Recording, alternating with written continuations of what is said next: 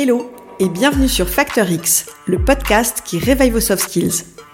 Je suis Anna Martineau et je suis convaincue qu'on peut devenir de meilleurs managers, de meilleurs vendeurs, de meilleurs communicants ou encore mieux collaborer au sein d'une équipe si on décide d'investir dans notre savoir-être. J'ai donné vie à ces convictions en fondant My Learning Store, un organisme de formation spécialisé dans le développement des soft skills en entreprise. Ma vision, c'est d'inspirer un maximum de personnes à développer leurs soft skills parce que je sais que c'est la garantie de l'employabilité, du bien-être et de l'équilibre. Et c'est aussi pour ça que j'ai lancé Factor X, le podcast qui va littéralement réveiller vos soft skills. Ici, je vous livre des pratiques qui marchent pour réveiller votre truc en plus, libérer votre potentiel et devenir une meilleure version de vous-même. Aujourd'hui, on continue notre aventure d'une meilleure connaissance de soi et on va parler de nos croyances limitantes. Vous savez, cette petite voix intérieure, celle qui vous dit fais ci, fais ça. Cette petite voix qui nous guide, oui, et qui parfois aussi dicte nos choix, surtout dans notre vie professionnelle.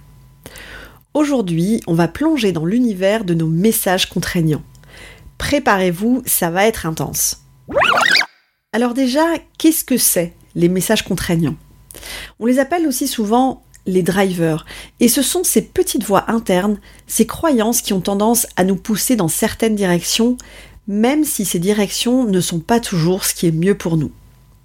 On peut dire que ce sont des messages qu'on a internalisés, souvent pendant notre enfance, à partir des attentes et des comportements de nos parents, des profs à l'école ou d'autres personnes qui pouvaient avoir de l'autorité sur nous.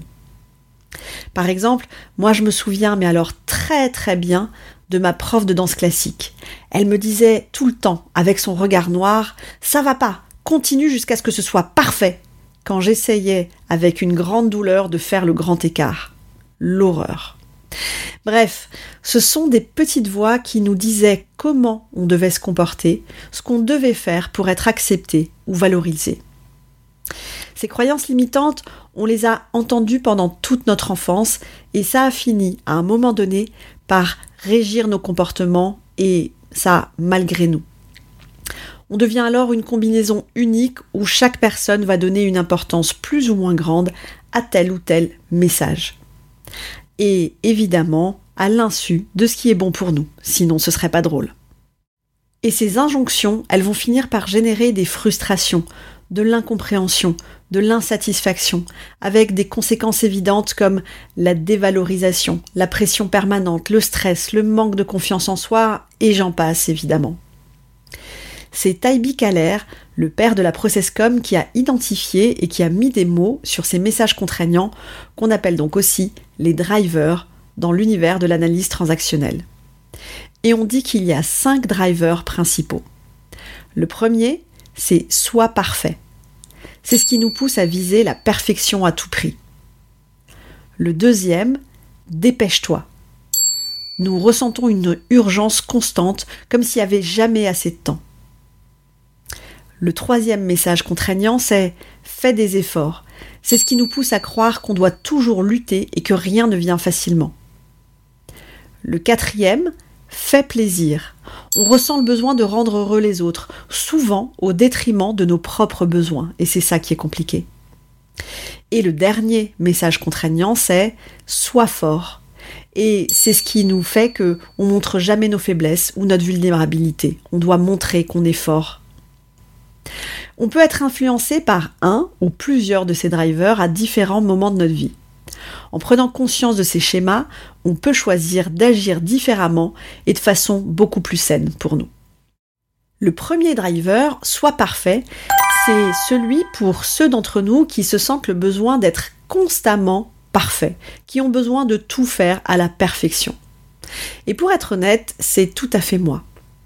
Par exemple, quand je prépare euh, l'animation d'une conférence pour un de mes clients, je m'entraîne, bien sûr, bon bah ça c'est logique, mais presque à outrance je repasse mille fois sur ma présentation. Je suis jamais contente, jamais satisfaite. Je fais des modifications jusqu'à parfois la dernière minute, mais vraiment, hein, pour l'améliorer. Alors que, franchement, c'est pas toujours nécessaire, ça je le sais bien au fond.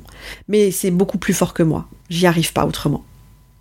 Le problème, c'est que cette quête de la perfection, eh bien, ça nous rend inefficaces et ça peut augmenter notre niveau de stress. Le driver Dépêche-toi, c'est le compagnon des travailleurs constamment pressés. Prenons Clara par exemple, elle est chargée de projet et elle est toujours en train de courir d'une réunion à l'autre, elle saute les déjeuners, elle croit qu'elle sera valorisée seulement si elle fait tout rapidement. Mais être rapide, est-ce que c'est vraiment efficace? Pas sûr. Fais des efforts, c'est le driver de ceux qui pensent que tout doit être difficile, dur, compliqué. Comme Julien, qui croit que s'il ne passe pas des nuits blanches sur un projet, eh bien, il ne le mérite pas vraiment. Mais s'épuiser constamment, est-ce que c'est vraiment le chemin pour réussir? Pas sûr non plus. Fais plaisir, c'est la petite voix qu'entendent ceux qui veulent toujours plaire à tout le monde, ceux qui veulent faire plaisir aux autres. Imaginez Sarah, manager, qui a du mal à déléguer ou à donner des feedbacks négatifs pour faire progresser les autres parce qu'elle a peur de déplaire, elle a peur qu'on ne l'aime pas. Sauf qu'en faisant ça, eh bien, elle nuit complètement à l'efficacité de son équipe. Sois fort, c'est la petite voix qui nous dit de ne jamais montrer nos faiblesses. Marc, chef d'entreprise, cache ses doutes, ses peurs, parce qu'il pense que c'est le seul moyen d'être respecté. Sauf que cette façade, eh bien, ça l'empêche de créer des relations authentiques avec ses équipes, avec ses partenaires. Pour identifier vos drivers dominants, faites attention à votre dialogue intérieur. Qu'est-ce que vous vous dites tout le temps dans votre tête? Quels sont les mots ou les phrases que vous vous répétez souvent? Prenez un moment pour réfléchir à ça. Je suis certaine que vous allez vite trouver de quoi il s'agit. Il y a une autre méthode aussi pour identifier vos drivers de façon beaucoup plus concrète, mais je vous en parle à la fin de l'épisode, c'est ma petite surprise du jour. Ces drivers, ces messages contraignants, même s'ils sont bien ancrés dans nos têtes, bien enracinés chez nous, eh bien c'est pas pour ça qu'on peut pas en sortir. Les reconnaître, c'est déjà la première étape pour pouvoir s'en libérer ensuite. Et pour chaque driver, eh bien il y a des techniques. Pour sortir du soi parfait, l'idée c'est d'accepter que l'erreur est humaine et donc eh ben vous aussi. Et si comme moi vous avez besoin d'apprendre à lâcher prise par rapport à ça, par rapport à votre perfection permanente, eh bien, vous pouvez par exemple pratiquer la technique de la to-do list réaliste. C'est-à-dire que chaque matin, vous allez rédiger une liste des choses à faire pour la journée. Mais ne mettez ce qui est vraiment réalisable dans la journée et pas ce que vous aimeriez faire si tout était parfait. Ça va vous permettre de fixer des objectifs réalisables et d'apprendre à accepter que tout ne sera pas parfait dans votre journée. Vous pouvez aussi commencer votre journal de gratitude. Tous les soirs, notez trois choses pour lesquelles vous étiez reconnaissant ce jour-là.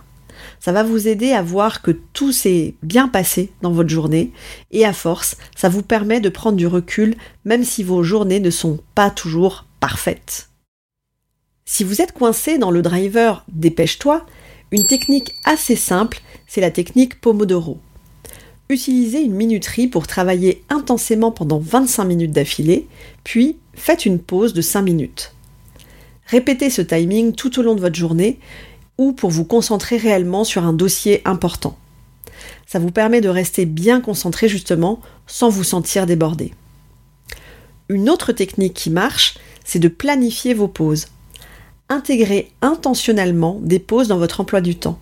Même 10 minutes pour vous détendre ou pour aller vous balader à l'extérieur, ça peut faire une grande différence. Pour sortir du driver fait des efforts, rappelez-vous que travailler beaucoup ne veut pas du tout dire être efficace, bien au contraire, je dirais même. Pour sortir de ça, commencez par définir des objectifs SMART.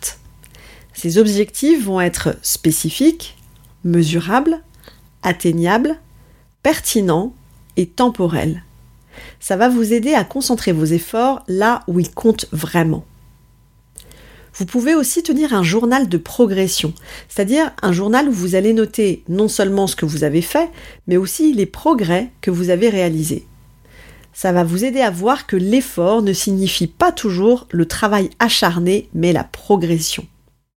Si vous êtes de ceux qui ont besoin de faire plaisir à tout prix, apprenez à fixer des limites à votre niveau de gentillesse. Vous pouvez commencer par appliquer par exemple la règle des deux minutes. Quand on vous demande quelque chose, une faveur ou un service, donnez-vous deux minutes pour y réfléchir avant de répondre. Ça va vous donner le temps d'évaluer si c'est quelque chose que vous voulez ou que vous pouvez vraiment faire. Ensuite, entraînez-vous à dire non.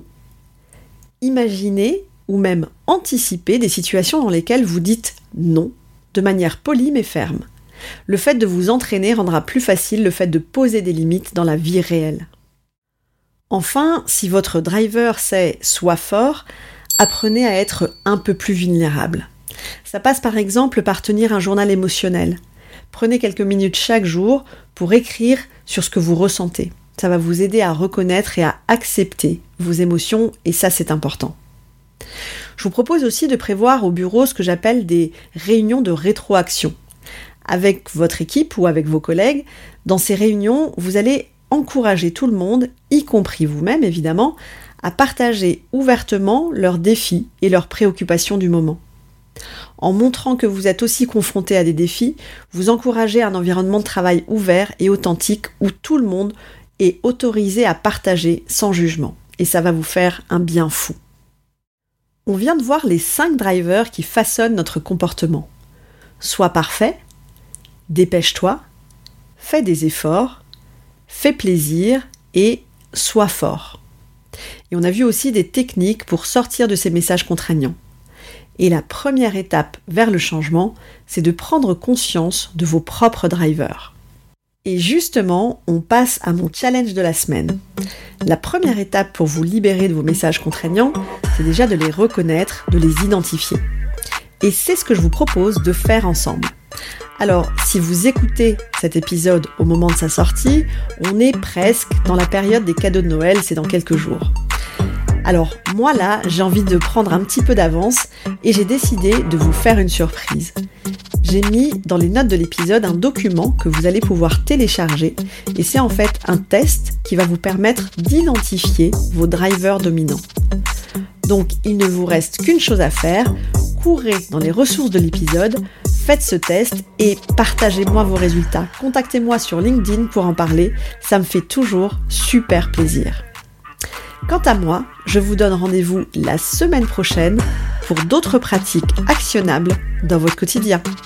Ciao ciao Si cet épisode vous a plu, le meilleur moyen de me le dire, c'est déjà de vous abonner au podcast et aussi de me laisser un avis 5 étoiles avec un petit commentaire sympa sur Apple Podcast. Vos avis et surtout vos commentaires, ça va vraiment m'aider à mieux référencer le podcast sur iTunes et ça me motive encore plus à continuer à enregistrer ces épisodes toutes les semaines. Alors d'avance, merci pour ça.